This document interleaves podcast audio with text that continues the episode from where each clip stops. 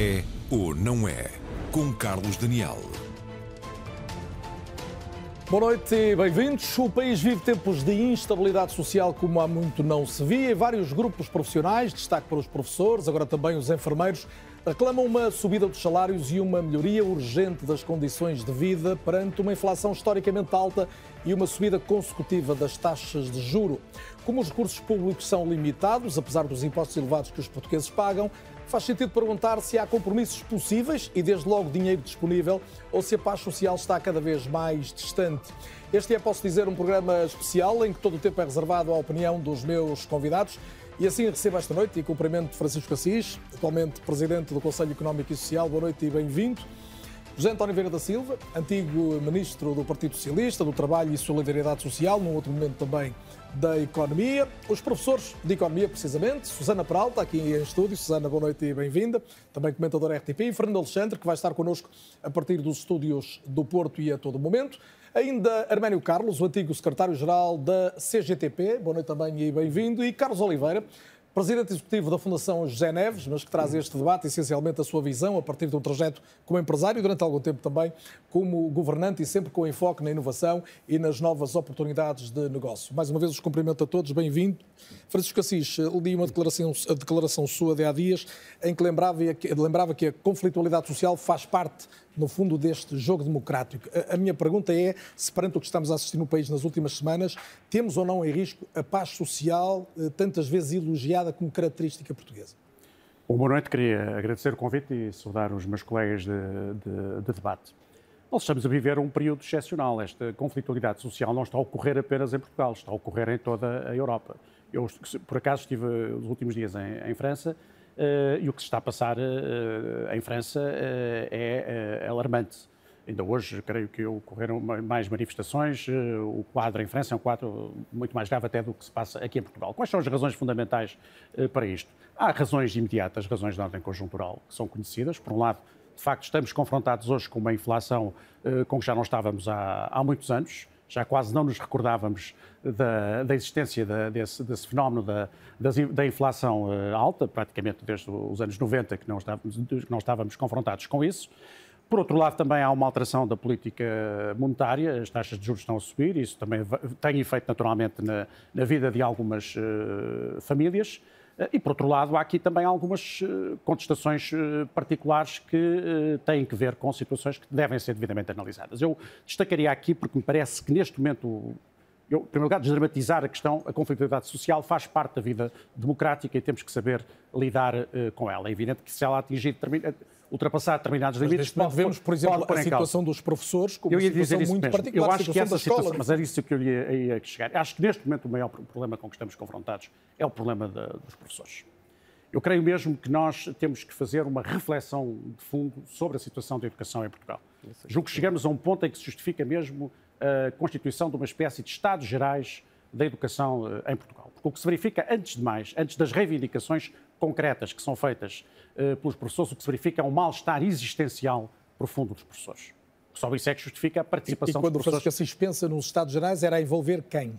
Teria que envolver todos os responsáveis eh, políticos, todos aqueles que estão ligados ao setor da educação, todos, toda a comunidade Mais que um em partido? geral. Não, claro que terá que ser uma coisa nacional, porque eu creio que neste momento está em causa uh, o futuro da escola pública em Portugal. E eu considero que a escola pública é essencial para, uma, para a afirmação do, de um regime uh, democrático. Uh, em toda a sua plenitude. E eu creio que neste momento o que começa a estar em causa é a escola pública. É inadmissível que esta situação se arraste por este tempo todo. E, portanto, o que eu creio, o que me parece, se estar aqui a, atribuir, a imputar responsabilidades a este ou àquilo que me parece, há aqui um problema de fundo. Não há um problema de agora, é um problema que se foi acumulando ao longo de muito tempo. E esse problema que se foi acumulando ao longo de muito tempo deu origem, de facto, a uma reação desta natureza. hoje lidera o espaço da concertação. Vê um compromisso entre o governo e os professores hoje como algo difícil ou quase impossível de alcançar? Não, ele tem que se alcançar. Não, esta situação não pode continuar. Mas, independentemente do compromisso, nós, eu, a pior forma seria agora abordarmos a questão, chegarmos a, chegarem a acordos as diferentes partes neste ponto, deixarem outra. Não, há aqui um conjunto de questões muito vastas que têm que ver com a questão com o, o, a autoridade do professor, a autoridade no bom sentido, no, no sentido democrático do conceito. Na sala de aula? Na sala de aula, na própria relação com, com, com a comunidade, com o estatuto dos, dos, eh, dos professores. Eu creio que é isso fundamentalmente que os está a afetar. Portanto, se tivesse de apontar uma reforma questão, necessária ao país hoje, a reforma tem, da escola... Que, se rever, tem que se rever o papel da escola tem que se rever -se, provavelmente o próprio modelo de organização da escola e depois há também questões que têm que ver com uh, outro tipo de reivindicações. Tem que se ver a questão da, da, da progressão da carreira, em que termos a questão de, que as pessoas colocam, a questão da avaliação, como é feita, se é bem feita, se é mal feita, a questão de, de, da progressão da carreira, em que termos, se na verdade uh, os critérios que estão por trás de, de, uma, aparente, uh, de uma aparente dificuldade da progressão são critérios objetivos, ou se há ali são critérios que têm que ver com uma situação financeira difícil, estrutural, isto é, que temos criado um, umas expectativas há alguns anos às pessoas que não estivéssemos depois em condições de, de, cumprir, mas se for assim tem que se dizer a verdade. O que me parece fundamental aqui é falar eh, claramente cada, que todos os setores, e a educação tem que ver com praticamente todos os setores da sociedade portuguesa, em particular, eh, naturalmente, os professores, mas as comunidades, eh, os, os pais, as, as autarquias, o governo, evidentemente, tem aqui um papel absolutamente determinante. Eu creio que é fundamental que falem uns com os outros e que falem sobre as questões de fundo e não apenas sobre a superfície das, Por falarem uns com os outros, Arménio Carlos, junto à conversa também, boa noite e bem-vindo igualmente. O Arménio Carlos acompanhou muitas negociações enquanto secretário-geral da, da CGTP. O diálogo entre os governos, não apenas um governo, mas os governos e os professores tem sido, e os sindicatos que os representam, um diálogo de surdos ao longo dos anos e foi por isso que chegamos aqui. Boa noite. Antes de mais, obrigado pelo convite também. Eh, eh, boas noites aos meus colegas do painel. Eh, eu creio que aqui há uma questão de fundo é uma questão de, de a dignidade dos professores. Eu creio que a profissão de professor foi desvalorizada ao longo de vários anos. Todas estas reivindicações que hoje os professores apresentam não são novas. Elas têm já 10, 12 anos. O que se estranha é que ao longo de todo este tempo não tenha havido a abertura e, sobretudo, a sensibilidade dos sucessivos governos para encontrar soluções. É claro que isto é quase como uma tampa de uma panela de pressão que rebentou. E repare que neste momento estamos perante uma situação em que não há ali uma intervenção supostamente partidária. É um sentimento comum. Estarão com certeza milhares e milhares e milhares de professores que votaram no PS, mas estão hoje na rua a protestar, a dizerem que querem ser respeitados. E depois há um outro problema. É que as pessoas sentem-se depois de tudo aquilo que se vê. Olha, por exemplo, vou-lhe dar a questão, o exemplo, a questão dos credores. Por norma, quando nós temos que cumprir com os credores, dizem-nos sempre que temos que cumprir com a redução da dívida pública, temos que respeitar os compromissos com os credores. Até então, e os professores não são credores? São credores. São credores Não são só os professores. Como não são só os professores. Bem. Olha, os enfermeiros também. Que neste e no seu ponto de vista, há condições do Estado português para... Uh cumprir tudo isso que ficou para trás eh, dos tempos de congelamento das carreiras? Tem de haver, pelo menos da parte do governo português, uma abertura para reabrir a discussão e ver até que ponto é que se pode encontrar uma solução para este problema. Devemos falar também, obviamente, mais globalmente da contestação e do sentimento das pessoas, mas em relação aos professores, gostava de lhe colocar ainda esta pergunta. Uh, o Governo já tentou algumas aproximações, designadamente em termos das progressões na carreira, nos célebres escalões 5 e 7 também ao nível da, da mobilidade dos, das zonas, dos quadros de zona pedagógica. Uh, os professores estão abertos a, a, a, um, a, uma negociação que não passe eh, impertrivelmente pelos seis anos e meio de congelamento que não foram, que não foram pagos? Eles, eh, os sindicatos é que deverão responder a essa pergunta. Mas o que é que parece o seu entendimento? Está, devem estar abertos Para quem está de fora, naturalmente, como uma, uma mobilização desta natureza, que é ímpar ao longo dos últimos anos, não é? É evidente que todas as reivindicações têm que estar em cima da mesa. Seria um erro estratégico para o movimento sindical e já agora para a credibilização dos sindicatos, se porventura, neste momento, com esta força e sobretudo com esta confiança que os professores depositaram nos sindicatos, que agora com esta situação, que eles retirassem alguma reivindicação. Não, as reivindicações têm de estar todas em cima da mesa. Agora. Mesmo que inviabilizem o entendimento?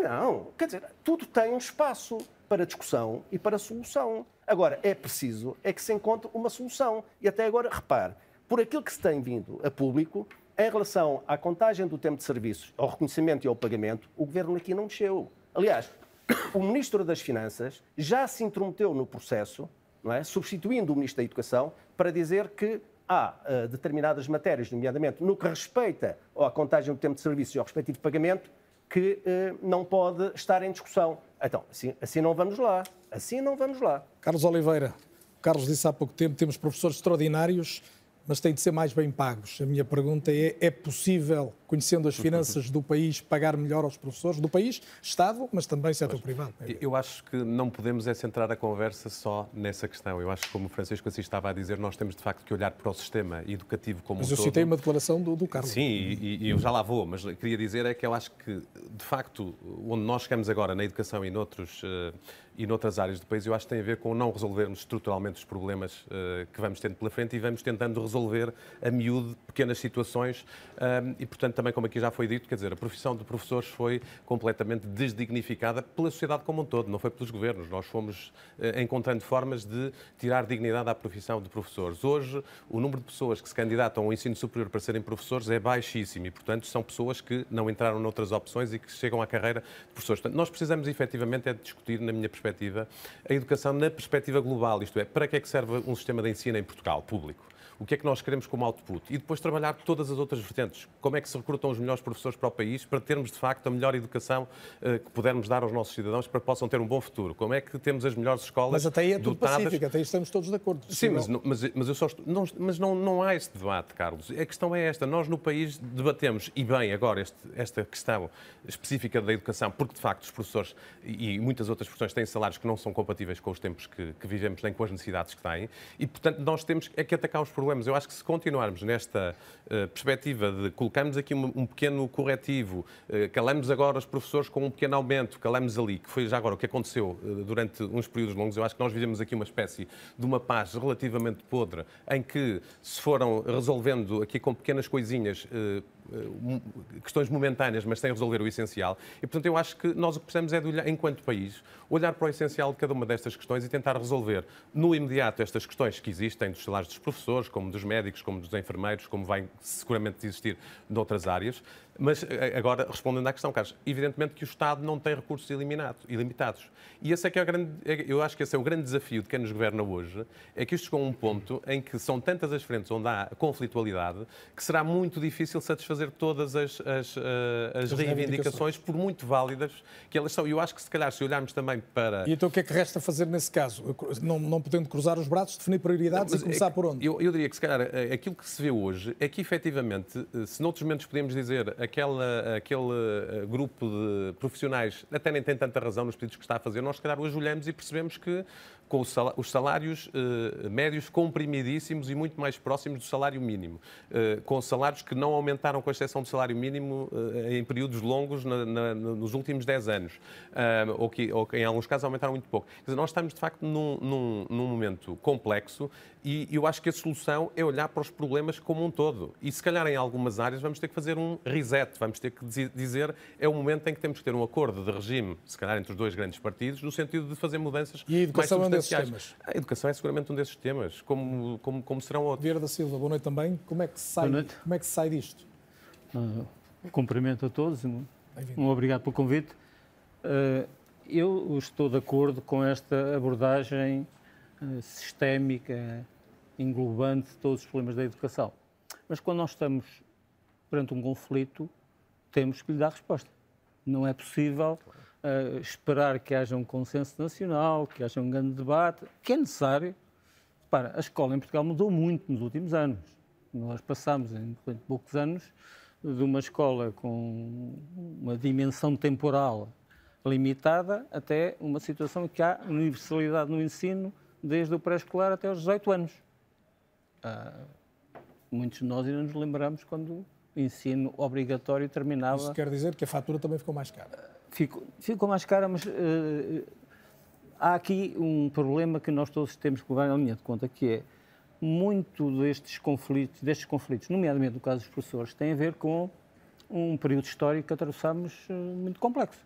Portanto, não, repare, nós podemos pensar, foram os professores que não viram reconhecido o tempo que não, que não, para as progressões, o tempo que não foi considerado. Não. Foi a generalidade da sociedade portuguesa. A administração pública e o setor privado. Há muitos, muitas áreas do setor privado que tiveram anos sem aumentos reais de salários. Uh, felizmente, nos últimos anos, isso não tem acontecido. Uh, tem havido, eventualmente de forma insuficiente, mas tem havido um, um crescimento uh, dos salários em muitos setores da sociedade portuguesa. Eu creio que nós temos que abordar os pontos críticos. E então, neste momento, neste em momento, muitos setores estão com perda real de salários, mesmo com aumentos Sim. nominais, e vamos, havemos de fazer essas é contas em breve, seguramente. Essa é outra questão. Mas, neste contexto, como é que se neste, resolve, por exemplo, um diferente como este dos professores, mas pode ser dos enfermeiros, pode ser da momento, CP, dos médicos? Aquilo que não podemos esquecer que depois da crise financeira, depois de todos os problemas que vivemos, vivemos um, quase dois anos sem escola. Há crianças que durante quase dois anos não tiveram escola. E os professores não deram aulas, deram uma, uma hora de aulas por dia. E, portanto, o regresso à escola não foi, não foi fácil para todos. Uh, vivemos uma situação, e eu gostava de chamar a atenção para isto, em que há uma geração de crianças, particularmente do primeiro ciclo de ensino básico, que está a ser fortemente penalizada.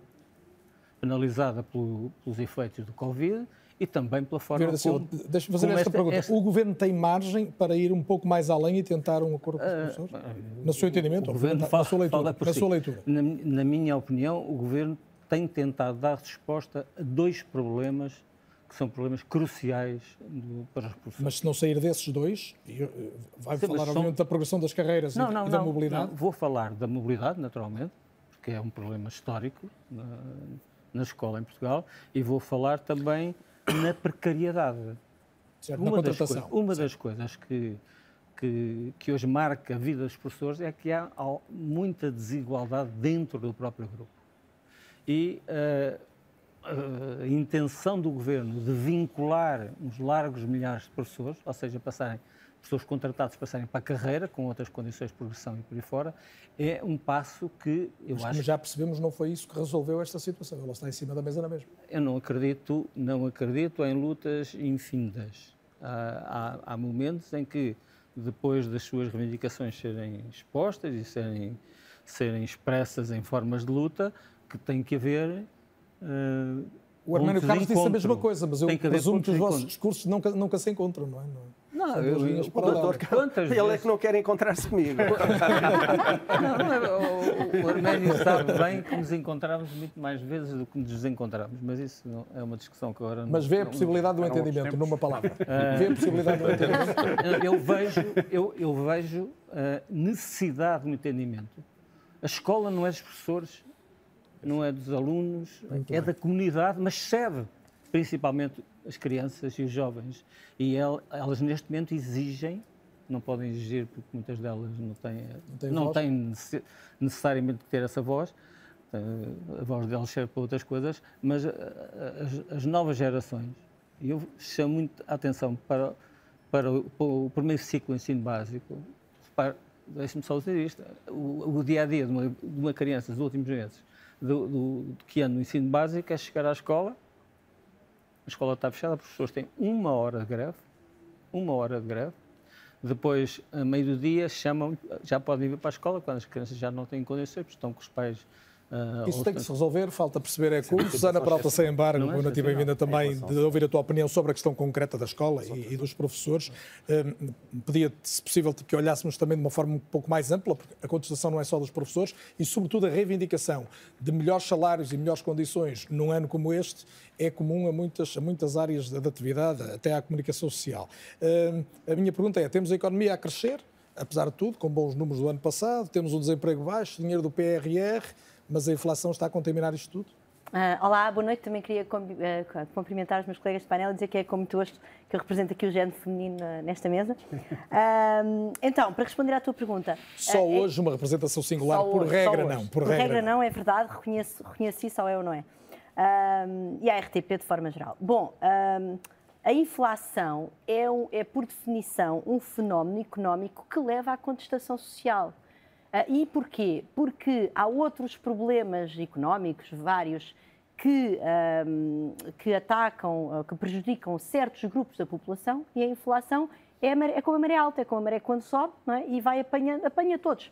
Não apanha todos por de igual. De baixo para cima, precisamente. de baixo para cima, exatamente. E, vão, e vai submergindo as pessoas, embora haja pessoas que estejam, enfim, que tenham uh, escadotes mais altos, não é? Porque são, e quais é que são esses escadotes? São a poupança que têm, são de facto não terem todo o seu orçamento concentrado em consumos essenciais, uh, são o facto, por exemplo, de serem pessoas que estão habituadas a comprar marcas mais caras. É a taxa de esforço ficar... do crédito de habitação não ser tão alta. É, portanto, tudo isso. É? Portanto, obviamente, a inflação é, é, mais prejudicial para as pessoas mais uh, desfavorecidas, mas de facto tem esta, tem, tem esta característica incrível. É, é, de facto esta vaga que, que vai a pouco e pouco, não submergindo, mas uh, pondo partes substanciais das pessoas debaixo d'água. E, portanto, como, como de facto vai a toda a, a população, é um fenómeno que é propenso à contestação social. Uh, e, e, é normal, porque de facto é uma perda do poder de compra, ou seja, a perda do poder de compra quer dizer que as pessoas com o mesmo rendimento não conseguem ter acesso ao mesmo nível de consumo. E eu queria aqui recordar que, por exemplo, as primaveras árabes foram causadas em larga medida, não apenas, obviamente, não estamos a falar de regimes do ponto de vista político minimamente comparáveis aos nossos, mas ainda assim devido ao aumento do preço dos cereais. A própria Revolução Francesa também veio por causa do aumento do preço do pão. Um, o que é que os nossos países têm, felizmente? Nós temos um sistema democrático que permite aliviar, apesar de tudo, a, a fatura desta inflação uh, nas famílias mais desfavorecidas e por isso eu, eu, eu sim, acompanho o que disse aqui o Francisco Assis. Uh, esta contestação social é normal, mas ela não vai levar, não, enfim, não, vai, não vem daí nenhuma catástrofe, vem nenhum fim de regime isso poderá acontecer uh, em países com instituições mais frágeis, mas não acontece nas nossas democracias civilizadas. Uh, enfim, ocidentais, liberais. Uh, não acontece, pelo menos no imediato, é o que queres dizer. Não, é, não falta quem veja um, um é. crescimento dos populismos, Sim. um desgaste da democracia representativa eu... e no horizonte um, problema para o regime democrático. Exato. E, e, aí convém dizer o seguinte: há um estudo recente feito numa Universidade eh, Norte-Americana, precisamente acerca dos protestos da contestação social ao longo do ano 2022, ligados ao aumento do preço da uh, comida, portanto, da alimentação e da, da, energia, que são de facto dois bens essenciais. Nós também temos este fenómeno inflacionário que está concentrado em dois bens que, são, que fazem parte do cabaz mais essencial. Ninguém consegue viver sem comida e sem energia. Um, e então, eh, portanto, verifica-se efetivamente um aumento enorme da contestação social. Um, eles identificam 12.500 protestos em 148 países, eh, portanto, de facto, um enorme aumento da contestação social. E relativamente a outros momentos de crise da, da história económica recente, um, uma, uma, concentração elevada em países, em democracias ocidentais estabelecidas, como França, que, eh, que o Francisco aqui trouxe, mas também Itália, Espanha, na, na própria Alemanha. No Reino Unido? E, no Reino Unido, muitíssimo, exatamente. E, portanto, eh, estes países têm estado no top 10 da, da contestação ao longo de 2022. Eh, e isso é, isso é, de facto, é novo. Agora, porque é que isso está a acontecer? E são democracias consolidadas. E são democracias consolidadas. Mas eu acho que as democracias têm força suficiente para... Antes para... de ouvir o Fernando Alexandre, quem é que há de novo hoje na rua a protestar? Pensando no exemplo dos professores, que é o mais evidente. Há ali seguramente muita gente que tradicionalmente não se manifestava. Eu julgo que esta, eu julgo que esta crise inflacionista vem em cima de uma crise que foi a crise do Covid, que não foi também uma crise fácil, que também deixou frustrações nas pessoas que não são todas sequer ligadas à economia, portanto isso também conta, e eu julgo que há uma polarização, e aí sim eu ligo à questão dos populismos que tu trouxeste, há uma polarização nas nossas democracias ocidentais que provavelmente não havia antes, e por exemplo, tem-se falado bastante uh, destes novos sindicalismos mais inorgânicos e que poderão também estar na origem desta maior uh, contestação. Uh, agora, eu não vejo o apocalipse ao virar da esquina, mas, mas é muito difícil não prever um ano 2023 muitíssimo, com muita ebulição uh, à volta destes temas. Fernando Alexandre, boa noite também. Fernando Alexandre, professor eh, de Economia na Universidade do Minho, habitual convidado também do É ou Não É, e é com muito gosto que eu recebo mais uma vez. Uh, Fernando, hum, a, a pergunta resulta muito do debate que estamos aqui a ter em estúdio e que o Fernando está a acompanhar. Uh, os recursos públicos são limitados. Num contexto como este, em que tanta gente reclama, desde logo, melhoria das suas condições salariais, que prioridades é que é possível estabelecer? Eh, boa noite. Eu, antes de mais, gostava de dizer que nós temos, referimos muitas vezes, temos a geração mais qualificada de sempre e preocupamos-nos porque temos uma forte imigração de muitos desses mais qualificados. Ora, aquilo que está a acontecer com a contestação que se está a ouvir em Portugal nos últimos meses, eh, em diversas formas, eh, eu penso que é muito saudável, porque com a maior qualificação dos portugueses deve vir mais exigência e por isso os que cá ficam os que continuam a viver cá têm o dever de exigir, de facto, eh, melhores instituições eh, e melhores condições de vida. E por isso nós temos que olhar para esta contestação também de uma perspectiva positiva. É, claro que depois cabe ao poder político encontrar soluções e eu acho que aí está outro dos problemas, é que nós temos de facto um desfazamento cada vez maior entre a qualidade da sociedade e a qualidade dos nossos governantes e dos nossos partidos em geral, que vivem fechados sobre si próprios, reféns de interesses, eh, que, que funcionam muito em circuito fechado.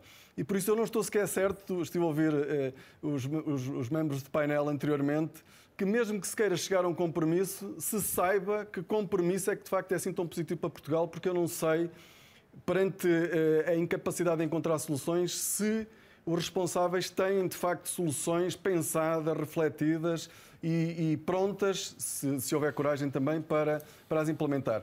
Em relação à, à pergunta mais direta que o Carlos Daniel fez, eh, eh, para além do problema da inflação que, que a Sona Peralta acabou de referir, nós devemos também mencionar o facto, e não esquecer, que 2022 foi um ano de excelente crescimento económico. Ou seja, nós tivemos um crescimento económico de 6,7%. É verdade que ainda é muito explicado pela grande quebra que tivemos em 2020 com a pandemia Covid, mas é um crescimento extraordinário. E com esse crescimento económico, quem ganhou foram algumas empresas, não todas, houve muitas que foram prejudicadas pelo aumento dos custos de energia, e foi o Estado. Ou seja, o Estado aproveitou quer o crescimento económico, quer a inflação, para reduzir, reduzir a dívida de forma histórica, eh, o que eu tenho aplaudido, e conseguir também um déficit muito abaixo daquilo que estava previsto de 1,3%. Fernando, mas então é... onde é que está mal a aplicação dessa verba extra que resultou uh, da cobrança fiscal decorrente da própria atividade e do crescimento da economia? Que dinheiro é que devia ter sido aplicado onde e não foi? Ou seja, eu acho que os portugueses eh, também é outra dimensão dessa, desse desfazamento que existe hoje entre a população e o poder político têm muito mais consciência dos problemas económicos do que aquilo que os governantes pensam. Ou seja, quando os nossos governantes sistematicamente querem fazer confundir variações nominais com variações reais, quer dizer, as pessoas percebem que estão a perder poder de compra. E por isso, quando elas veem eh, os ganhos que houve em termos de consolidação das finanças públicas, eh, e mesmo também, eh, eh, porque o crescimento de 6,7% foi para algum sítio. E o que muitas das pessoas que hoje estão na rua a contestar, o que sabem é que não foi para elas. Ou seja, elas claramente perderam poder de compra. Fernando, mas, mas é sustentável, por exemplo, junto de alguns setores, como a educação, a saúde e outros que estão em protesto, e utilizar essa verba hoje para que no futuro mas é uma verba que depois, não, ou melhor, esses pagamentos não se esgotam hoje, vai ser preciso continuar a fazê-los nos próximos anos. Não é? É, claro, ou seja, eu, eu eh, normalmente sou coerente e sempre achei que nós não podíamos uh, ter uh, uh, transportes para os salários, os aumentos da inflação. Ou seja, isso não é, não é sustentável e, de facto, tinha que haver aqui um, um controle. Aliás, saúde sempre, os ganhos têm sido conseguidos em termos de finanças públicas. Mas há muitas mudanças que podiam ser feitas. Quando nós olhamos para a estrutura salarial, que, por exemplo, o Carlos Oliveira também já referiu, e isto afeta muito, por exemplo, os professores contratados, que têm baixíssimos salários e hoje sabem que vão ter baixíssimas reformas também no futuro. Aliás, está aqui o ex-ministro Vieira da Silva, que fez a reforma que, e bem, ou seja, que teve um efeito muito positivo para melhorar a sustentabilidade da segurança social, em que toda a carreira contributiva vai contar para a reforma. Agora pensem naquilo que os professores têm 50 anos e que estão a contrato, estarão é pensar na vida deles em relação à reforma. São pessoas que a maior parte da vida trabalharam anos incompletos, com salários, com, com, com, horários incompletos e que vão ter reformas baixíssimas. E por isso nós estamos a falar de pessoas que eh, têm salários muito baixos e agora é o que eu quero ir então à, à, à questão que o Carlos Daniel me colocou, que é o que é que o Governo podia fazer. O que podia fazer, e que já devia ter feito há mais tempo, é com a questão da carga fiscal. Se nós pensarmos que 45% dos portugueses, apenas 45% dos portugueses, têm um salário bruto superior a 80, de, trabalho dependente, estou a falar de trabalho dependente, têm um salário superior a 800 euros, quando nós eh, eh, eh, temos as empresas a tentarem aumentar os salários aos trabalhadores, o que é que nós observamos? Numa simulação muito simples, um trabalhador ganha o salário mínimo, 760 euros, se a empresa procurar aumentar, se aumentar o salário para 800 euros brutos, basicamente o grosso desse aumento é entregue ao Estado. O trabalhador vai receber 4 ou 5 euros. 4 ou 5 euros. E a empresa tem que entregar mais de 40 euros ao Estado. E é isto, é um dos principais óbices ao crescimento dos salários e é isso que faz com que grande parte da população que de facto ganha esses salários baixos venha para a rua. E nós, obviamente, não vamos resolver isto aumentando transversalmente os salários, mas nós temos que ter aqui um mecanismo de eh, eh, melhoria dos rendimentos em que as empresas que, na sua maioria, obviamente querem melhorar as condições dos trabalhadores, têm que ter a capacidade de, quando quando aumenta o salário em termos brutos, isso depois se reflete no rendimento das pessoas e não apenas, ou sobretudo, em mais receita para o Estado, que é o que acontece atualmente. E é isso que depois resulta neste crescimento e nesta inflação, nos excelentes resultados em termos de consolidação de finanças públicas, mas numa deterioração das condições de vida da maior parte da população portuguesa, que, e muito bem, muita dela se manifesta por melhores condições. Temos aqui, pois, Francisco Assis, uma equação que não é, não é fácil de resolver, tal qual colocada ainda agora pelo, pelo Fernando Alexandre, ou seja, temos uma necessidade de alterar a política fiscal, não falta sempre quem fale até da necessidade de quase de um choque fiscal, de quase de um choque salarial, e isso estaremos quase todos de acordo que, genericamente, quer os salários mínimos, quer médios em Portugal são demasiado baixos, mas depois temos uma necessidade de ter recursos para conseguir isso. Como é que se consegue a quadratura?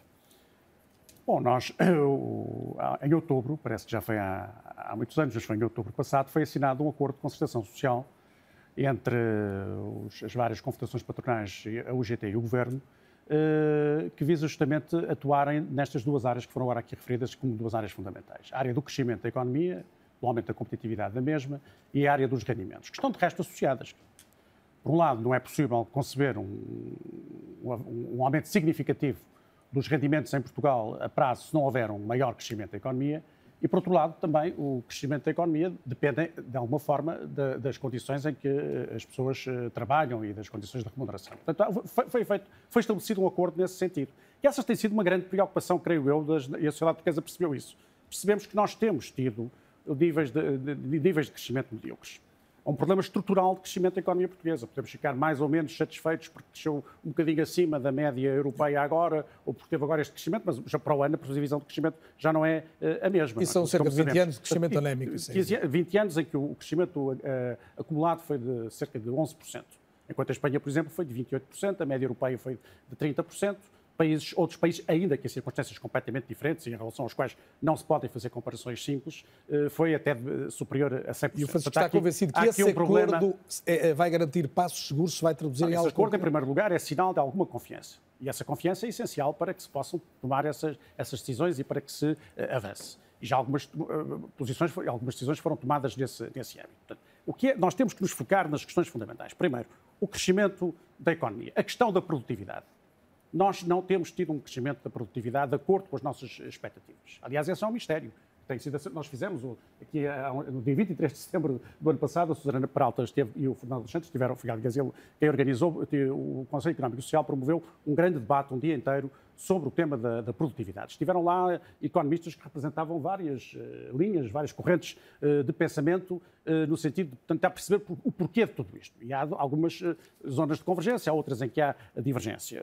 A, a, grande convergência é que nós temos problemas institucionais, continuamos a ter problemas a nível das qualificações, apesar do grande, dos grandes passos que já, que já se deram. Uh, e temos, sobretudo, de facto, ainda muito problemas também ao nível das qualificações da própria gestão uh, empresarial. Daí que tenha que se avançar no sentido de algumas fusões, as, as nossas pequenas e médias empresas têm de crescer um pouco mais. Uh, isso, tudo foi, isso tudo está devidamente diagnosticado e agora um, é um processo que não se faz de um, de um, dia para o outro, como é evidente, mas é um tema que tem que estar sempre, tem que estar mas estará presente, de acordo comigo se eu disser, é tema... quando se tem uma maioria absoluta e dinheiros do PRR, esta é uma oportunidade única não, isto... para se fazer alguma coisa. Sim, olha, o que parece, o que, em relação a essa questão do, do, do de imediato, Uh, eu, eu, gosto sempre de distinguir dois planos: as respostas imediatas e a percepção de médio e longo prazo.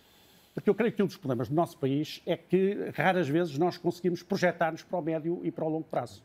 E tendemos sempre a, a, a gerir, a, o, gerir imediato. O, o, imediato. Foi por isso que eu há há um pouco na questão da educação, evidentemente que eu sei, tenho noção que esta questão tem que ser resolvida rapidamente. A situação é absolutamente insustentável.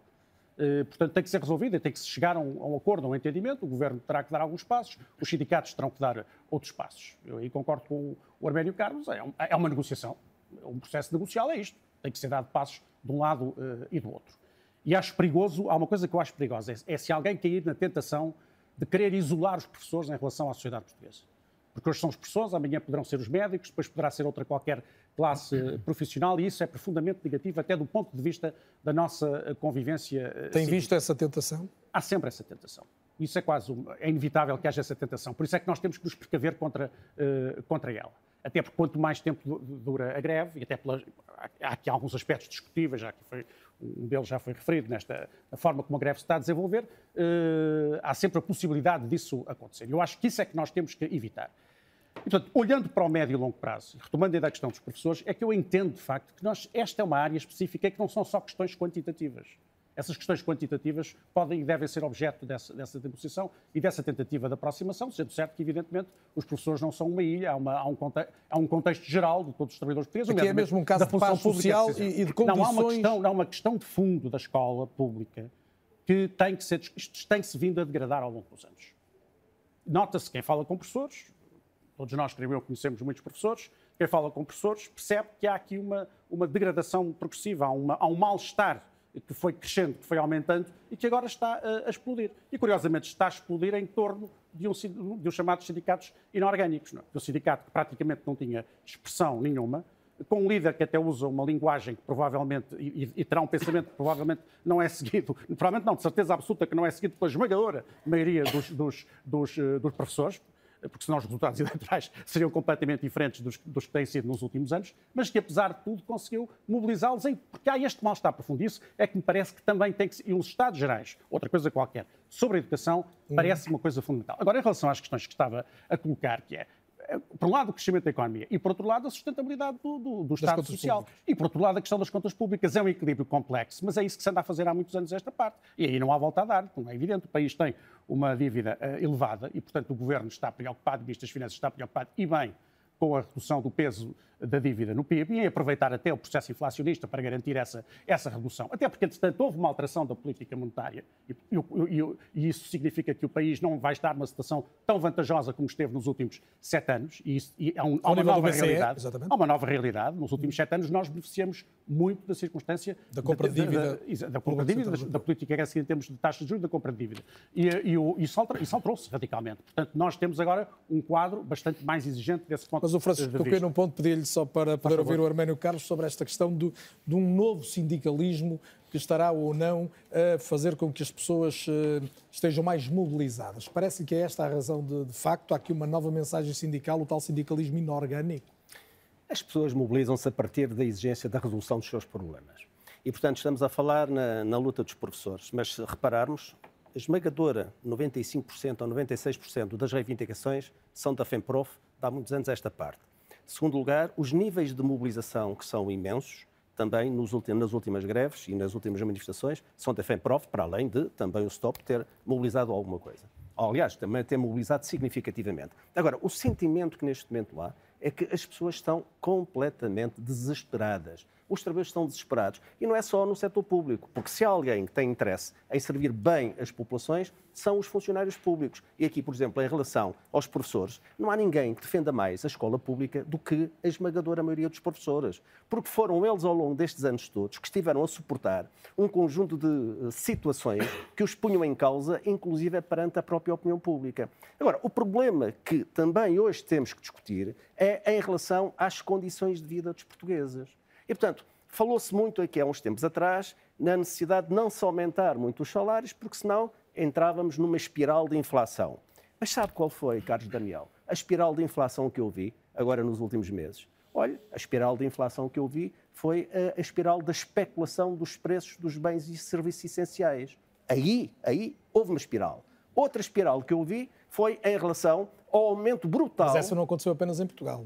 Ah, mas, mas estamos a falar de Portugal. É evidente. Outra que eu vi, essa é Olha, esta, é uma ilha. Esta é? que eu agora lhe vou dizer, aconteceu mesmo também aqui. Outra espiral que houve foi o aumento brutal dos lucros das grandes empresas e sucedâneas. E, portanto, quando falamos aqui nas taxas de juro, aquilo que eu pergunto aos portugueses é se estão de acordo com o aumento das taxas de juro, se vão ao banco pedir um empréstimo, pagam bem mas se forem pôr ao banco as suas poupanças, recebem mal, recebem pouco ou nada. Então, mas quer dizer, a taxa de juro só serve para ser aplicada quando é para o banco receber e não é para, não, não é para ser aplicada quando é também para beneficiar os, as pessoas. Esta é outra. Vou-lhe dar outro exemplo. Por exemplo, O cartel, o cartel das telecomunicações. As três principais empresas de telecomunicações lançaram, digamos, a informação de que aumentariam os preços no valor da inflação, 7,8%. Sabe o que é que se está a passar? Preços iguais, as três oh, a falar em preço igual. Isto é concorrência, é concorrência. Sabe o que é que se passou em relação, por exemplo, às três, mas particularmente a uma, que é a Mel Altice? Neste momento, os mesmos que estão a cobrar 7,8% do aumento dos serviços prestados aos seus clientes, estão a oferecer na mesa das negociações aumentos salariais de 1,5% a 2,5%. Então, para onde é que vai a diferença? a diferença... E para onde é que devia ir, na sua opinião? E a diferença é que... devia ir, neste caso... Mas quem é que decidia? Quem é que decidia? Sim. Então, é, no âmbito da negociação, é também a sensibilidade ou a responsabilidade social que se fala tanto das empresas, mas que nestas alturas se esquecem rapidamente. Porque se os bancos dão, dão lucros, nós não estamos contra, eu não estou contra o facto dos bancos darem lucro ou as empresas darem lucro. O que eu estou contra é o aproveitamento da crise para, como um potencial para aumentar os níveis de, eh, de, desigualdades que neste momento estão a verificar. Portanto, e este é um problema. E quando nós falamos na contestação geral, portanto, por norma, falamos no, na contestação, e bem, dos trabalhadores da administração pública, dos vários subsetores. Mas, por exemplo, eu, o ano passado, em 1800, 1087 pré-avisos de greve que foram entregues no Ministério do Trabalho, na DGERT, é? 908 eram de empresas do setor privado. Ou seja, a contestação e a insatisfação não está só na administração pública. Deixe-me perguntar à, à Susana Peralta, porque o tempo voa, Susana. Isso justifica É possível reclamar, é além do Estado, reclamar também aos, aos patrões do setor privado que possam aumentar os salários a níveis idênticos aos da inflação nesta altura? É evidente que generalizar é sempre difícil, cada setor é um setor, as histórias são todas é um setor e cada empresa é uma empresa. Certo. E como o Francisco Assis disse bem, o tecido empresarial português é maioritariamente constituído de pequenas empresas, de microempresas, de empresas com três trabalhadores, essa é a média do, do, do, tamanho das nossas empresas e, portanto, essas empresas dificilmente são essas que estão a ter lucros uh, muitíssimo elevados neste período inflacionista. E, é, e, estão a enfrentar aumentos importantes do custo das matérias-primas. Portanto, há, há muitas... Não é só a energia uh, que está mais cara. Quando a energia está mais cara, todos os bens industriais se tornam mais caros porque a energia é essencial para produzir tudo. Portanto, tem-se falado da carestia, por exemplo, do papel e de outras, não vale a pena entrarmos aqui, mas portanto, essas empresas estão a pagar mais caros os seus, aquilo que usam para produzir e, portanto, eu diria que há muitas empresas em Portugal que dificilmente têm margem. Isto dito, nestes setores menos concorrenciais, porque o, o aumento dos preços tem uma componente de escassez e certamente por exemplo, no, no setor da energia, uh, é normal que as empresas que ficam no mercado, depois de ter saído do mercado uma parte substancial da oferta, que essas empresas tenham mais lucros, lucros e é até de uma certa forma desejável, porque nós queremos que elas produzam uh, outras fontes de energia, idealmente até, por exemplo, no setor das renováveis, e portanto esses mas lucros dessas empresas têm um, lado, têm um lado positivo, não, mas provavelmente não todos, porque efetivamente todos estes setores, como o setor da distribuição, eh, como o setor das telecomunicações, como o setor também energético, são setores que têm problemas de concorrência, portanto, são setores pouco concorrenciais e, e, essa, e essa falta de concorrência, e tem havido já até estudos de outros países que mostram, que também tem causado uma pressão. Uh, e num, de, de e num contexto de aumento das receitas, e, podem aumentar mais os salários. Como é óbvio, quer dizer, se essas empresas têm mais lucros, não há nenhuma razão de lucros ir parar apenas uh, aos acionistas que, que são os, uh, os, detentores desses lucros em última análise. Faz todo o sentido que dividam esses, uh, esse privilégio de estarem em setores onde estão a conseguir ganhar dinheiro no meio desta crise, desde logo com os trabalhadores, e provavelmente também com todos nós através do, do, do, imposto extraordinário, que é uma iniciativa europeia, nem sequer é uma iniciativa uh, do nosso país. Embora eu julgue, por exemplo, no setor da energia, esses impostos têm que ser usados com conta, peso e medida, porque nós não queremos desincentivar as empresas energéticas a fazerem aquilo que nós precisamos que elas façam, que é colmatar a escassez causada pela, pela, guerra, da, pela guerra, da Rússia contra a Ucrânia. A minha proposta para seguir ao intervalo é olharmos para o futuro e tentarmos perceber caminhos, desde logo que respondam às uh, aspirações das novas gerações, mas antes de ir para o intervalo, Vieira da Silva, ainda gostava uh, só de, do seu olhar sobre se gastando o Estado o dinheiro que gasta, e não, e não é pouco, com os serviços públicos, porque é que há esta percepção de que temos uma degradação generalizada, designadamente da escola e até da, saúde, por exemplo? Temos, porque temos uma mesmo... percepção, porque, e essa percepção corresponde à realidade. E, provavelmente, se nós olharmos com atenção às várias áreas da administração pública, talvez nem sejam as escolas e o setor da saúde aqueles que uh, viram mais dificuldades na estratégia de contratação pessoal, que teve uma paralisia durante muitos anos e hoje em dia a administração pública está, está descapitalizada. Desde logo em termos de quadros, em termos de quadros, quadros, mais a jovens. ideia, quem conhece a administração pública, conhecia os, os velhos diretores gerais que faziam uma carreira, que conheciam os dossiês, deixaram de existir. Portanto, a, a renovação não é feita com, na minha perspectiva, com a mesma qualidade. Agora, nós temos que olhar para, temos que Isso olhar põe em causa a para tudo. eficiência da administração pública. Sim, mas eh, obviamente não podemos pôr de lado que, nomeadamente através da digitalização de muitos serviços, há situações incomparavelmente mais, mais favoráveis do que existiam. Eh, Ninguém gosta de pagar impostos e alguns até fazem questão, acham que é uma, um indicador de esperteza, como di- disse tempos um, um, um ex-presidente dos Estados Unidos. Ah, ninguém gosta, mas hoje pagar impostos é uma atividade que está muito mais, mais amigável ah, e muitos outros setores Mas, tiveram... Vieira Silva, deixa-me só tentar eh, recentrar pa- para ver se, se- se consigo que, que faça uma leitura que me parece útil para quem nos acompanha. E o Vieira Silva conhece muito bem o, o Estado, eh, viveu a governação nas últimas décadas muito por dentro. Eh, Quando dizia que, por exemplo, se calhar não são a educação e a saúde os setores até onde é mais difícil, está a pensar em que outros setores e Então, já agora onde é que é eu- preciso mexer Eu primeiro? se me refiro-me permite a pergunta eu mais à, à- refiro-me à à administração pública no seu todo. Não, não vou estar aqui a distinguir, mas considero que é extremamente importante que, ao fim de muitos anos, tenha existido um acordo salarial na administração pública. Já não existia desde o princípio do século. Portanto, isso quer dizer que há aí sinais positivos, eventualmente eh, alguns dirão que são escassos, mas que são, levaram eh, E há áreas que são nós mais difíceis de desatar ou não? A sociedade portuguesa mudou muito.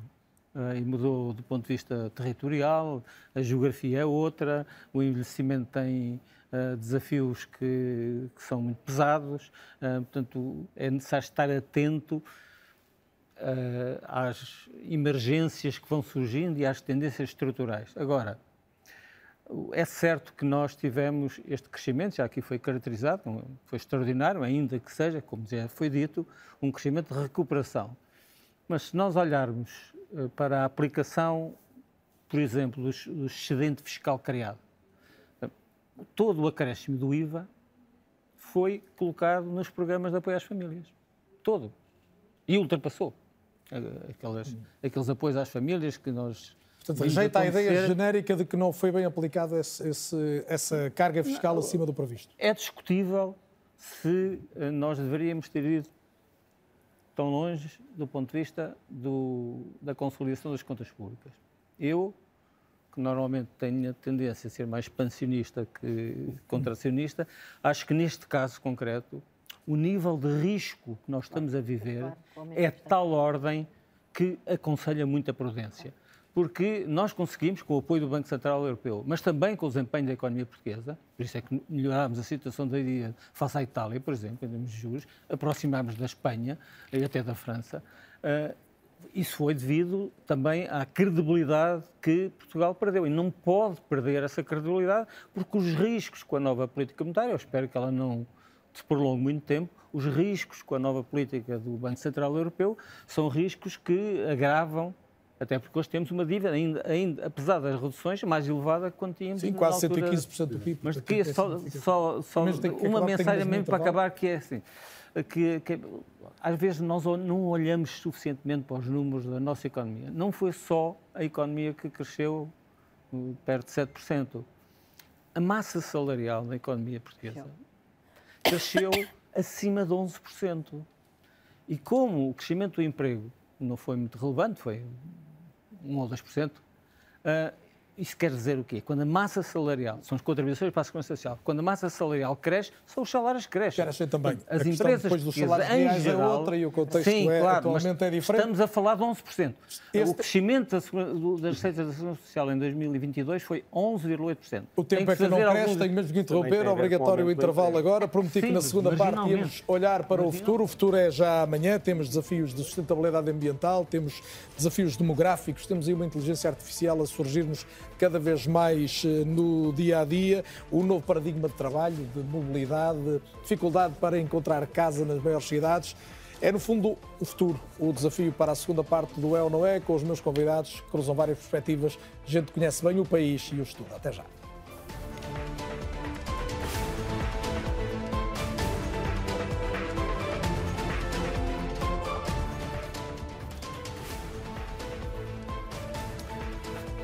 É ou não é possível a paz social em Portugal perante o aumento do custo de vida, resultante em boa parte da inflação? Muitos portugueses estão a ter mais dificuldade em pagar as contas, muitos estão nas ruas em protesto. É o tema que trazemos esta noite ao grande debate da RTP, sempre às terças-feiras à noite. Muitos já falamos daqui da realidade que nos trouxe a este ponto. A sugestão é que possamos falar das realidades que nos podem tirar deste ponto. E, Carlos Oliveira, falávamos quer durante a primeira parte, quer, a ti, quer até aqui informalmente no intervalo, da, da, relevância da escola, da formação, das qualificações e eu diria desse quase desajuste que há hoje numa nova geração eh, que todos nós conhecemos e, e que temos como muito qualificada, não sei se é mais qualificada ou não, mas muito qualificada, entre as expectativas e a realidade que aparentemente o país tem reservada, tem reservada para eles. Sim, nós temos um enorme desafio, é o sistema de, de ensino em Portugal não tem acompanhado, agora não só em Portugal, mas estamos em Portugal e portanto falamos do nosso nosso não tem acompanhado a evolução, a velocidade de evolução eh, que está a acontecer no mundo. Eh, se no passado as eh, evoluções ou as revoluções demoravam décadas ou séculos, neste momento estão a acontecer dentro da mesma década. Muitas revoluções em que o conhecimento, em que as competências que são necessárias são enormes. E, portanto, nós precisamos de um sistema de ensino, e por isso é que eu dizia na primeira parte e continuo a achar que é muito importante nós não acharmos que os problemas ficam resolvidos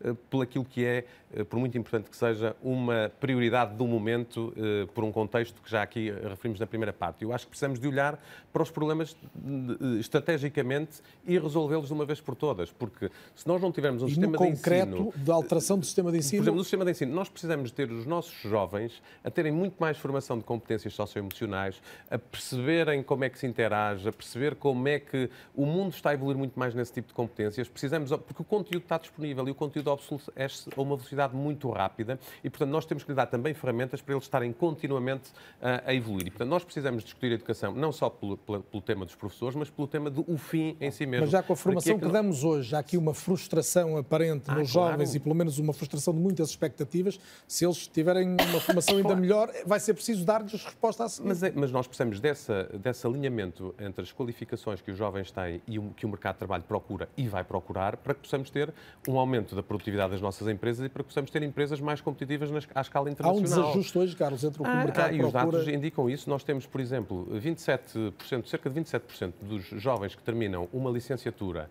ou um diploma de secundário estão desempregados ao fim de três anos. E, por outro lado, vamos ouvir os empresários dizer que não conseguem contratar pessoas.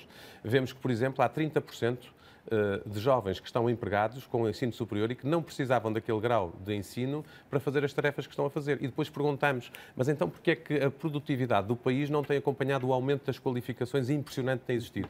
Alguns dos motivos são estes, quer dizer, se nós alocamos jovens que estiveram a investir e o país esteve a investir neles na sua formação e depois eles não estão em funções para as quais podem tirar partido destas competências, claro que não estão a fazer um contributo direto para o aumento da produtividade. Se estão, por exemplo, a ser empregados em setores, um, eh, a trabalhar em setores que não têm também também esses setores capacidade de aumento de produtividade, porque estão ali esmagados na sua cadeia de valor ou por outros motivos, também não vão, esse seu conhecimento não vai ter uma, uh, um impacto tão grande na economia como devia ter para efetivamente haver melhores salários, porque essa é que é a questão. Mas nós entre precisamos... o ovo e a galinha nós precisamos de mudar os futuros trabalhadores ou precisamos de mudar o perfil da economia portuguesa para, para acolher eu, eu acho que nós precisamos de fazer as duas coisas. Precisamos de, de ter uma economia portuguesa muito mais focada na inovação, muito mais focada no conhecimento um, com uma aposta muito grande na indústria, numa produção industrial qualificada de futuro, um, e precisamos de ter os trabalhadores necessários na escala necessária para aquilo que são essas oportunidades que estão a acontecer. Portugal foi, uh, nos últimos anos, na Europa, um dos últimos redutos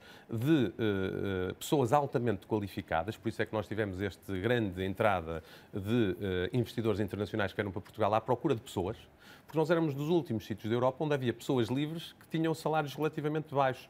Já agora, estas empresas multinacionais vieram para Portugal já nos últimos 3, 4, 5 anos sem uma preocupação do salário baixo, porque, felizmente para, para, para, nós portugueses, o que eles viam e queriam era remunerar a competência para aquilo que precisavam. E, portanto, nós temos aqui uh, muita coisa para, para alterar, que uma parte depende naturalmente, de políticas públicas de simplificação e de, e de uma justiça comercial que funcione, de uma educação que, que, que, que, traga os recursos humanos necessariamente qualificados com as necessidades que o mercado tem, mas precisamos também que as empresas e os empresários eh, eh, atuem nos setores certos e que tragam também eh, essa oportunidade de crescimento para a economia. Portanto, isto é um trabalho de, de todos que tem que ser feito um, e, e, não um, numa perspectiva de vai ser o Estado que vai resolver isto, que é uma coisa também muito portuguesa que temos, que é o Estado ou um governo vai resolver isto por nós. Aliás, na primeira parte falava-se aqui várias vezes do, da questão do PRR.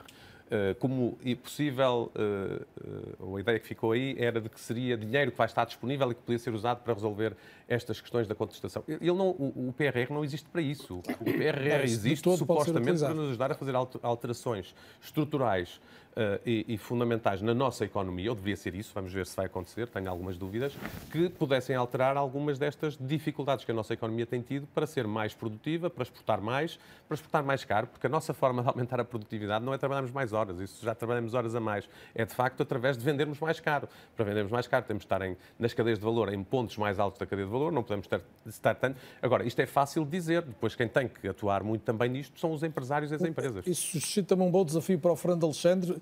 Eh, que está à distância, mas em permanência. E, e, Fernando, uma daquelas perguntas que os jornalistas adoram. Nesta linha de evolução aqui definida pelo Carlos Oliveira, e que eu presumo que o Fernando não discorda, no, no, pelo menos no essencial, o que é que nós estamos a fazer bem nesta altura e o que é que estamos a fazer mal?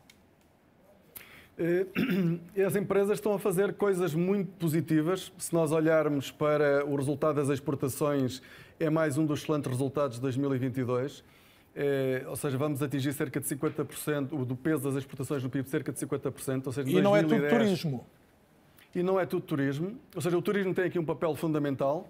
É, a balança de serviços tem um enorme superávit, nos bens continuamos a ter um déficit, mas de qualquer maneira não é só turismo, ou seja, nós temos muitos setores que têm vindo a ser requalificados, que têm vindo a subir na cadeia de valor eh, e isso é uma das dimensões eh, muito positivas da economia portuguesa eh, nos últimos anos. E 2002 foi mais um dos excelentes resultados que, que nós conseguimos. E por isso, o que é que tem corrido bem nas empresas?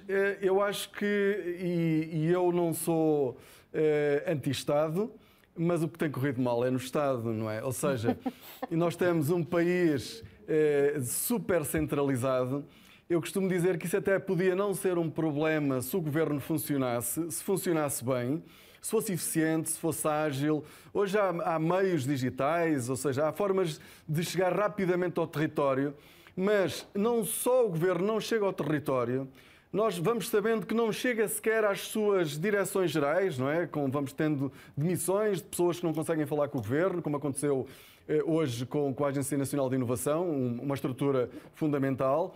Eh, e depois, o próprio governo, sobre ele, nós sabemos que eh, é uma grande confusão. Tem sido uma grande confusão. E por isso, isso tem sido a parte que mais tem corrido mal, ou seja, é a parte da governação. E apesar do governo. Nós está, facto, Fernando, está a falar particularmente do último ano, deste ano uh, particularmente sensível após a, a vitória do PS com a maioria absoluta, ou isso já vinha de trás?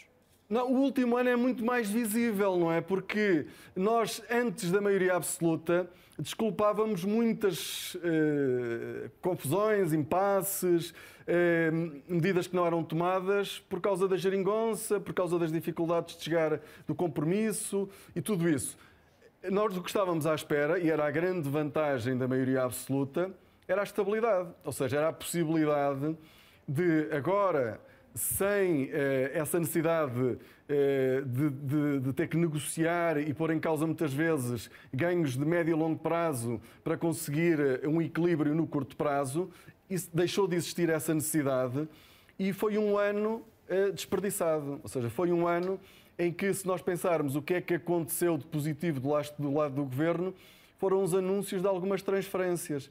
Foram as transferências que foram feitas para as famílias, porque de resto é, é só confusão.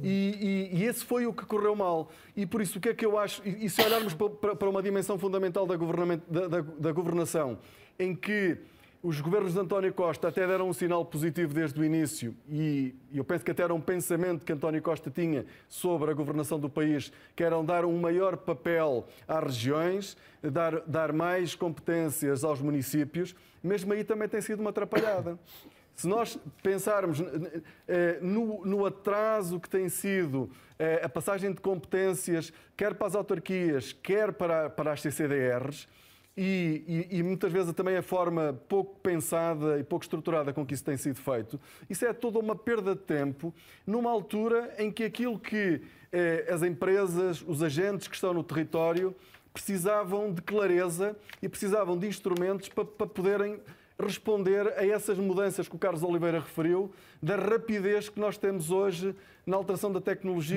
na alteração das qualificações, na grande competitividade que existe por investimento direto estrangeiro. Hum, Vieira da Silva, estamos a desperdiçar tempo quando temos estabilidade política, podíamos ter? Bom, eu, eu, eu tenho muitas dúvidas nestas leituras de países em que a população, a sociedade ou as empresas são muito boas e o governo muito mau, ou vice-versa. Ah, os governos normalmente têm um nível de qualificações e de qualidade muitas vezes idêntico e muitas vezes superior àquilo que tem. Já foi, já foi assim, já foi assim. Não, não é verdade, é verdade. Já foi assim. Eh, hoje o povo português não tem o governo que merece. Em muitos casos isso é assim. Se, Hoje a sociedade é muito quiser, melhor. Se, se a nossa sociedade é muito melhor que o governo. Se quiser discutir isso, eu estou pronto. Não acho que é essa a natureza do debate, isso é mais para uma campanha eleitoral, mas eu estou pronto a discutir isso. Não, então, campanha, não, não, é essa. Mas acho pode é, responder agora acho, à vez do Vieira da Silva é, falar, se não acho, acho que é uma visão muito redutora e muito, muito simplista, para não usar uma palavra mais forte essa dizer que está tudo bem do lado das empresas, está tudo mal do lado do Estado. Não, não parece que seja assim. O, os, muitos dos progressos que nós conseguimos foi através de políticas públicas.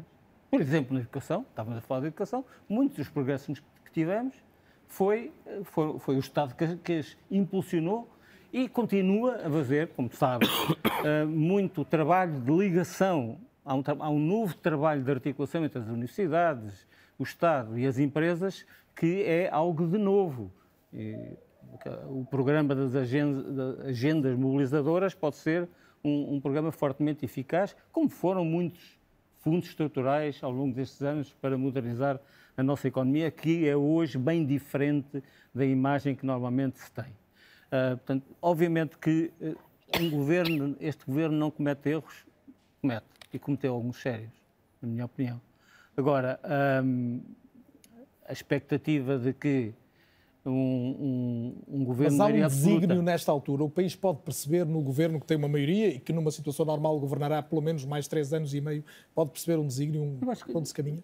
Ah, vamos lá ver. Nós hoje, se temos um crescimento dos fundos europeus, em geral, aplicáveis à nossa economia, pois podemos discutir a eficácia, muito se deve ao trabalho deste governo e de António Costa. Ninguém tenha dúvidas sobre isso, porque foi um dos principais que na é Europa é verdade, se bateu por, este, por, este, é, por esta verdade, abordagem. Mas quanto mais fundos nós temos, mais significa que não estamos a convergir com a União Europeia. Eu acho que isso nós temos que dizer aos portugueses. Quer dizer, quando eu estou a aumentar os fundos estruturais que vêm para Portugal, não, basicamente é porque não estou a convergir. Não, PRR, nós, PRR, não, não estou a falar não, do PRR, estou a falar dos estruturais. Não, mas os outros, não, eu estou a falar, incluindo o PRR. A grande diferença foi ter, ter existido uma capacidade de endividamento própria da, da, da, União Europeia para financiar uma política de recuperação e ela Sim, teve o, o nome PRR. O resto é. Estou a falar de FEDER, que esses Sim, fundos também têm havido aumentos, mas de facto significam que o país não está não, a convergir. Não tem tido aumento. O, os, os, no, no último Portugal 2030 e Portugal 2020 têm valores relativamente semelhantes, não, não me parece. Ah, e isso é uma questão de negociação.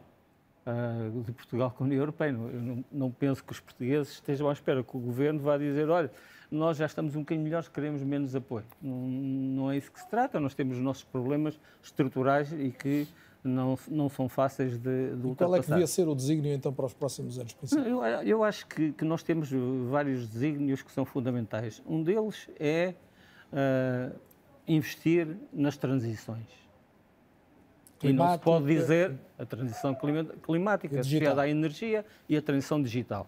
E não se pode dizer que o governo tenha parado, estado parado no, no, no que toca, por exemplo, às transições climáticas e à política energética.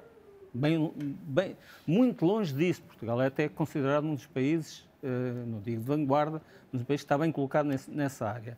Depois há toda uma questão que tem a ver com a redução das desigualdades.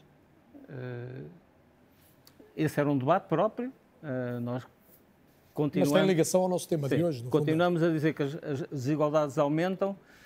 A estatística não mostra bem isso. Mas existe uma percepção de que elas aumentam porque existe uma percentagem muito limitada da população portuguesa que tem, tem elevadas remunerações, muito elevadas remunerações, às vezes excessivamente elevadas, que geram uma, uma, uma percepção de profunda desigualdade. Se nós olharmos para os indicadores clássicos, que é comparar os 10% mais ricos com os 10% mais pobres, a, a sociedade portuguesa tem feito uma evolução positiva com o hiato da, do Covid. Ou para outros indicadores uh, do mesmo tipo. As transições, mas, mas, o combate às desigualdades. E, e, obviamente, a modernização da administração pública, nos, na qual o, o, o, Governo identificou, é discutível, cada um terá a sua opinião, uh, a dimensão da descentralização como uma dimensão fundamental. Uh, isto é uma mudança radical do ponto de vista da nossa administração. Se alguém pensava que ela ia ser feita assim, estalando os dedos, é não conhecer a administração, não conhecer as autarquias, não conhecer o país. Mas esse nível é um está muito por fazer ainda. Não, mas o, o, Governo assinou com a Associação Nacional de Municípios acordos de transição de competências na saúde, na educação e na ação social. E já centenas de municípios aderiram a, essa, a essas transferências. Isso é uma realidade. Uh, se me pergunta, tenho a certeza que isso vai correr bem? Que vamos aumentar a qualidade? Uh, as opiniões são muito diversas, mas é um caminho que o Governo decidiu e está a concretizar, com dificuldades, com obstáculos, mas está a concretizar. Uh, e depois, uh, há pouco aqui foi falado que o outro milagre de 22, que era Portugal ter atingido a percentagem, num ano em que o PIB cresceu muito, atingiu a mais elevada percentagem das exportações no PIB que se pensava que atingiríamos lá mais, lá mais para meio da década ou, ou mais do que isso. Ou seja, era uma utopia pensar há uns anos que o peso das exportações no PIB não é o único indicador, eu nem, tenho uma, uma, uma, particular uh, afeto por ele, mas é um indicador positivo da dinâmica do nosso, da nossa economia, que hoje tem mais capacidade de exportar do que Carlos, tinha Pegando nessa anos. palavra dos desígnios, o Vieira da Silva enunciou alguns dos que uh, considera que o Governo uh, estabeleceu e está a tentar cumprir. O que é que é mais importante que se cumpra no país? Sobretudo que, Esta questão das desigualdades se há de ser se particularmente uma, sensível. Por uma, uma sensibilidade especial para a justiça social. Eh, foi falado aqui, portanto, da questão da, das desigualdades e da percepção. Eh, não é só percepção. Por exemplo, 10% eh, das famílias mais ricas em Portugal têm mais de 50% daquilo que é riqueza nacional. Mas não é só isso. É que depois nós vamos por aí abaixo e o que é que constatamos? Olha, dados estatais. Eh, desde 2015 até 2023, o salário mínimo nacional aumentou 50%. E foi pouco, na minha opinião, devia ter aumentado mais. O problema é que os restantes salários no mesmo período aumentaram 29%. E, portanto, nós temos que valorizar os trabalhadores e, sobretudo, as, as qualificações e competências. E, portanto, quando se diz que uh, uh, as coisas estão a avançar, não estão. As Está coisas defraudado ah, com ah, estes anos estão, de governação à esquerda. Que o salário mínimo estão, estão a ficar, os trabalhadores estão a ficar defraudados. Eu vou-lhe dar outro exemplo. Portanto, agora foi recentemente assinado, foram assinados dois acordos. Um na concertação, outro na administração pública. Legitimamente, por quem os assinou, não há nada a opor sobre isso. Agora, temos é que fazer as leituras. Portanto, por norma, os salários são baseados naquilo que é a evolução da inflação e da produtividade. Ora bem, já não contando com a produtividade, a inflação ano passado foi de 7,8%. Neste momento, o aumento salarial foi de 5,1%. Portanto, logo à partida, os trabalhadores já estão a perder. Mas mais grave do que isso é que o governo, quando a subscreveu, disse que aquilo era uma referência e que, portanto, não impedia que se pudessem verificar aumentos superiores. Mas não é importante que haja uma privado. referência, é evidente que o Mário Carlos hoje já não responde pela CGTP. A referência não, não é só para um ano. Mas já lá vou. Sim, sim, é plurianual. Já lá vou, já lá vou. Bem, o que é que acontece neste momento? O Ministro das Finanças deu uma orientação às empresas públicas para não ultrapassar os 5,1%. Mas se quisermos agora basear a nossa discussão em torno daquilo que eh, pode acontecer este ano, o Banco de Portugal diz que a inflação para este ano andará na ordem de 5,8%. Então o que é que ficamos? Não podemos lá ir. E aqui temos um problema central, que é o problema da contratação coletiva. Portanto, o doutor Vieira da Silva colocou aqui a questão que houve um aumento de 11% nas receitas da Segurança Social. Eu ponho, não ponho isso em causa teve a ver também com o aumento mais significativo do salário mínimo nacional, mas não só. há bocado, ao intervalo, até estávamos a comentar, teve a ver com outra coisa. É que as empresas, a determinada altura, como tinham falta de mão de obra para contratar, tiveram que pagar mais. Só que isso, na maior parte, só que isso, na maior parte dos casos, ainda bem, ainda bem, porque finalmente chegou a concorrência. De uma forma mínima ainda. De uma forma mínima ainda. Porque aqui a concorrência era só, até há uns anos era só para baixar, não era para aumentar. Agora, o problema que se coloca aqui, neste momento, é outro, é a contratação coletiva. Ó Carlos Daniel, nós, em 2022, tivemos 856 mil trabalhadores abrangidos pela renovação da contratação coletiva num universo de 4 milhões e 300 mil trabalhadores por conta do trem. É disto que nós estamos a falar. Mas não só é que a contratação coletiva está bloqueada, porque, lamentavelmente, agora discutiu-se a agenda do trabalho digno, vai ser votada na Assembleia da República, e aquilo que era central tratar e resolver, mais uma vez, não é.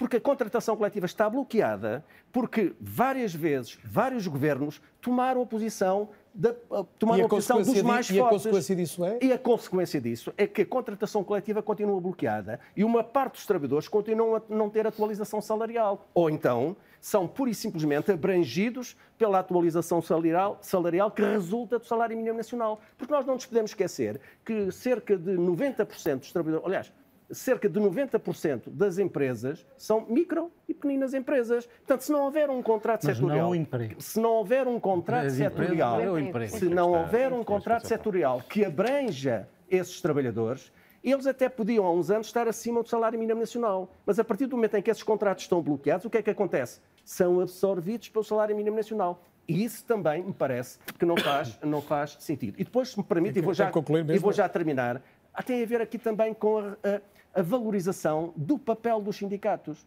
Por exemplo, os sindicatos são importantes na, eh, no diálogo social e na concertação social. Mas o problema é que nós, na concertação social, eu falo quase como dirigente, mas eu já sou ex-dirigente, mas continuo a ser da casa, da CGTP. Pronto, nós, na concertação social, portanto, temos a intervenção.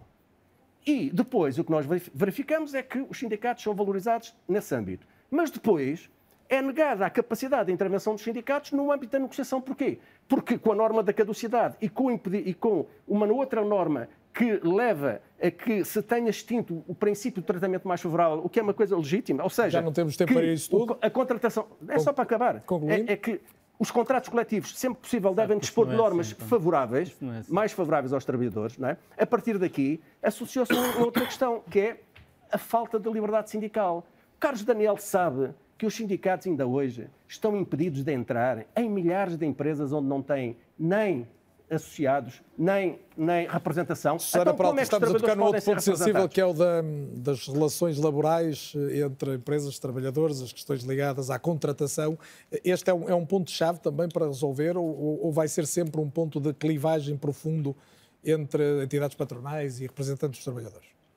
O poder dos trabalhadores é essencial para resolver as questões da desigualdade. Portanto, isso é, isso é, isso é evidente e, e, é conhecido. Agora, um, nós o que temos também é um mercado de trabalho muito dividido entre pessoas que têm contratos de trabalho estáveis e que estão abrangidas, por exemplo, pela legislação do salário mínimo, podemos agora debater uh, se ele subiu que chega ou não, apesar de tudo foi o maior, foi um aumento histórico do salário mínimo que houve nos últimos anos. Um, e há muitos trabalhadores que não estão abrangidos por esse tipo de legislação. Todos os trabalhadores uh, chamados falsos independentes, as pessoas que estão a recibos verdes, todas as pessoas que têm trabalhos sazonais ou que não trabalham a tempo inteiro, que mesmo tenham um contrato de trabalho abrangido pelo salário mínimo ao longo do ano não têm. Portanto, temos aqui um, um, um literal há, choque ideológico, não é? Há, há também... A dimensão sindical uh, preocupada com a desregulação do trabalho e as entidades patronais, designadamente, obviamente, as entidades privadas, a dizerem que precisam de flexibilizar e de gerir melhor os quadros que têm.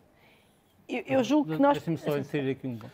É verdade essa, essa segmentação, mas atenção, desde a crise financeira até a emergência do Covid, a economia portuguesa criou meio milhão de postos de trabalho. Oh, isso é verdade. E esse meio milhão foi trabalho por conta de outra não foi. Uh, nós continuamos a ter, por exemplo, nos contratos a prazo, uma das maiores, das maiores percentagens de contratos Sim, a prazo que é diferente. salário mínimo. Não é? esses estão abrangidos pelo salário mínimo, certamente. contratação e Claro, como é óbvio, como é óbvio. Contratos a prazo não é a mesma coisa Sim, do tem que. Tem crescido do... o trabalhador por conta em Portugal, ao contrário do que muitos diziam, que isso agora ia ser tudo claro, claro. independentes, cresceu mais do que o emprego todo. E aliás, e, isso, e sobretudo durante, e, durante, e em 2020, em 2020 cresceu ainda mais. Uh, cresceu ainda mais, isto é, o peso dos contratos Sim. permanentes uh, cresceu mais. Uh, mas o que eu quero dizer é, é, por exemplo, os contratos a prazo, que é uma outra dimensão da precariedade no mercado de trabalho, que não é a mesma do que os chamados falsos independentes, as pessoas que trabalham a recibos verdes. Portugal é um dos países da OCDE com maior peso desse tipo de contratos. E, portanto, isso também quer dizer que um, embora seja importante a contratação coletiva e, e, e, e, a importância dos sindicatos e das greves e da contestação é, é fundamental para, para, para, manter os direitos dos trabalhadores e para lutar por mais direitos das pessoas que trabalham, a verdade é que há margens mais desfavorecidas do mercado de trabalho, que já agora incluem também muitíssimo uh, os jovens, que estão muitas vezes afastados uh, deste lado do mercado de trabalho mais estável, com vínculos mais uh, permanentes, uh, uh, aos quais estes sindicatos mais tradicionais não, não chegam necessariamente. E isto não é sequer uma crítica aos sindicatos, é, é, é o que é, quer dizer, são sindicatos que nasceram numa altura em que o mercado de trabalho tinha características eh, diferentes. Uh, e isso também pode explicar, por exemplo, porque é que agora nós temos estes movimentos mais ditos inorgânicos e que está a haver mais contestação, porque provavelmente eles estão a conseguir chegar a estas margens do mercado de trabalho que tinham alguma dificuldade de se ligar por razões que, de resto, eu não sou eh, especialista em sindicatos, mas que de facto tinham alguma, alguma dificuldade em ligar-se à luta dos sindicatos uh, mais tradicionais, vamos dizer assim. Portanto, eu acho que nós temos este problema, este desafio enorme do mercado de trabalho e eu julgo que uh, a, a, flexibilidade do mercado de trabalho tem a sua importância, ou seja, é verdade que para a economia, até para, a, até para a própria capacidade, nós não podemos querer fazer a, a transição daqui, de, de, que aqui falamos, energética e, sobretudo, digital, sem termos flexibilidade na economia é necessário que haja empresas que vão à falência, que vão desaparecer, setores que vão diminuir para outros florescerem. Portanto, essa flexibilidade é fundamental. Nós podemos proteger as pessoas sem ser através das empresas. Nós podemos proteger as pessoas chegando-lhes com apoios mais generosos, menos burocráticos. Uh, Mas estatais, públicos. Certamente, como é óbvio. O, o, o, seguro, o seguro social, que funciona, por exemplo, pelo subsídio de desemprego e por outros apoios, obviamente tem que ser público, enfim, contamina, nem imagino outra, outra coisa. É um mecanismo de partilha de risco coletivo que apenas o Estado é que consegue implementar e que nos permite, desde logo, essas, essas transições. Portanto, ah, eu, eu, eu julgo que é muito importante lutar pelos direitos das pessoas que trabalham, mas uh, sou bastante avessa à ideia de que é preciso colar as pessoas com cola a uma determinada empresa. A um determinado vontade de fazer uma série de perguntas, o tempo está a voar. Fernando Alexandre, tenho um, um minuto só para me dar a, a, o seu olhar sobre esta questão do, do, do mundo do mercado de trabalho e o que é que pode ser a pedra de toque a esse nível. Eh, eu concordo totalmente com aquilo que a Susana disse, ou seja, nós temos que proteger as pessoas e não os empregos, porque numa, numa economia em grande mudança, nós temos que permitir essa mudança e essa mudança implica mudança de postos de trabalho, tarefas, de empresas e tudo isso. Isso é essencial. O outro ponto que eu gostava de enfatizar é, de facto, a questão do teletrabalho, que coloca grandes desafios às empresas portuguesas, porque aumenta a mobilidade do trabalho e isso é bom para o trabalhador, ou seja, o trabalhador eh, ganha poder no mercado de trabalho e por isso beneficia com salários, mas para a economia portuguesa e para as empresas é um enorme desafio porque têm que conseguir ter modelos de negócio que lhes permita competir com empresas no Canadá, no Reino Unido, eh, em qualquer sítio da Europa eh, para, para onde os trabalhadores baseados em Portugal podem trabalhar. Eu tenho pena que não tenhamos falado de habitação, porque a habitação é um grande problema e a questão da imigração com a tragédia que aconteceu no fim de semana passado. Vou, vou, perdoar ao Fernando Alexandre não ter visto ele não é da semana passada, porque foi esse o tema, mas como aceita várias vezes ser meu convidado, eu não tenho, não tenho legitimidade moral para, para não fazer mais do que isto, lembrar que foi o tema do programa na semana passada.